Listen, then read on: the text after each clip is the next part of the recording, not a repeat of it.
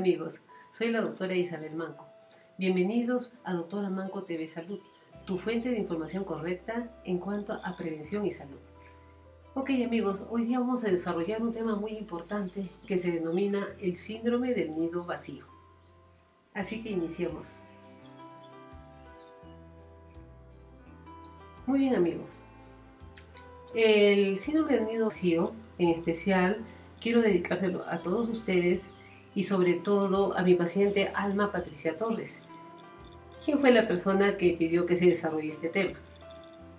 Comenzaremos por decir de qué se trata. El síndrome del nido vacío es justamente el duelo que se produce cuando nuestros hijos se van. Sobre todo sucede, lógicamente, en todas las personas que son mamás, ¿no? Eh, que experimentan esa ausencia, esa tristeza cuando ven que sus, sus hijos se van. ¿Y qué cosa, en qué consiste? ¿no? ¿Qué pasa cuando los hijos se van? Cuando los hijos se van, muchas veces la mamá se enferma y experimenta este síndrome que es el síndrome del nido vacío. ¿Qué cosa es lo que sucede? La mamá comienza a tener síntomas o signos contradictorios, ¿no? Por un lugar se siente orgullosa de que haya formado bien a su hijo y que ahora él pueda defenderse eh, y salir al mundo, ¿no? A continuar con su vida.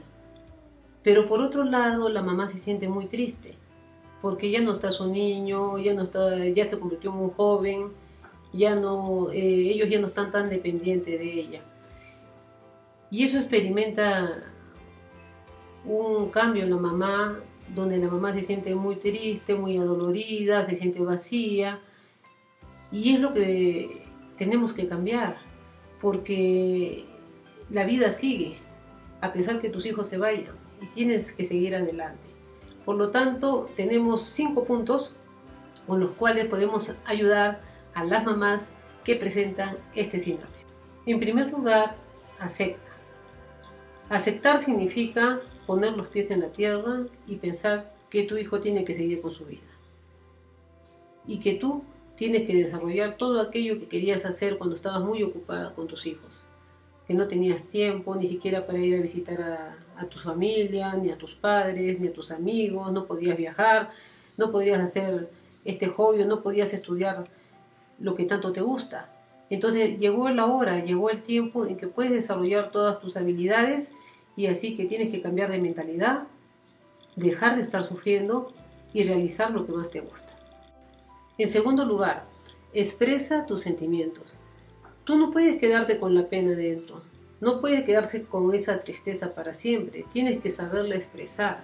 ¿Y cómo se expresan los sentimientos? Pues puedes llorar sin problema, para que ya sabes que en los videos pasados hemos dicho que la ACTH es una sustancia que sube y sube y sube si tú tienes mucho sufrimiento. Cuando tú lloras, los niveles bajan y vas a tener paz espiritual y más tranquilidad. Así que tienes que expresar todos tus sentimientos. A veces puedes dibujarlos, a veces puedes esculpirlos, en fin. Pero tienes que expresar todos tus sentimientos para que puedas estar tranquila.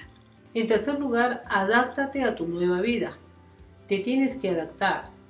Significa de que ahora sí vas a organizarte, ¿no? Si este hijo que se fue realizaba tal o cual cosa, tienes que volver a redistribuir todas las funciones con los hijos que quedan, o de repente entre tú y tu esposo, o con algún hermano tuyo, en fin, tienes que organizar nuevamente tu vida y adaptarte a ella. Eso es muy importante porque si te hundes en un mundo de tristeza, te vas a enfermar.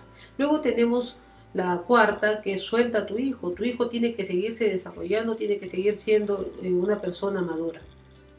Entonces, a veces lo queremos tener aquí. Y muchas veces el hijo te tiene que ir a visitar porque te sientes mal, pero lo hace por obligación. O sea, no por tanto cariño, sino por obligación. Entonces tenemos que evitar eso. Déjalo, suéltalo y él te vendrá a visitar y vendrá a ti cuando te necesite. ¿Ok? Y por último tenemos el quinto lugar que es felicítate. Felicítate porque hiciste un buen trabajo con tu hijo. Siéntete orgullosa, platícalo con tus amigas, él ya está libre y está buscando su felicidad. No caigan en el síndrome del nido vacío. Y si ves que estás entrando a este síndrome, inmediatamente adopta estos cinco pasos que te estoy diciendo Y recuerda suscribirte, compartir y comentar, porque eso enriquece mucho este canal relacionado a la salud. Que tengas un lindo día. Adiós.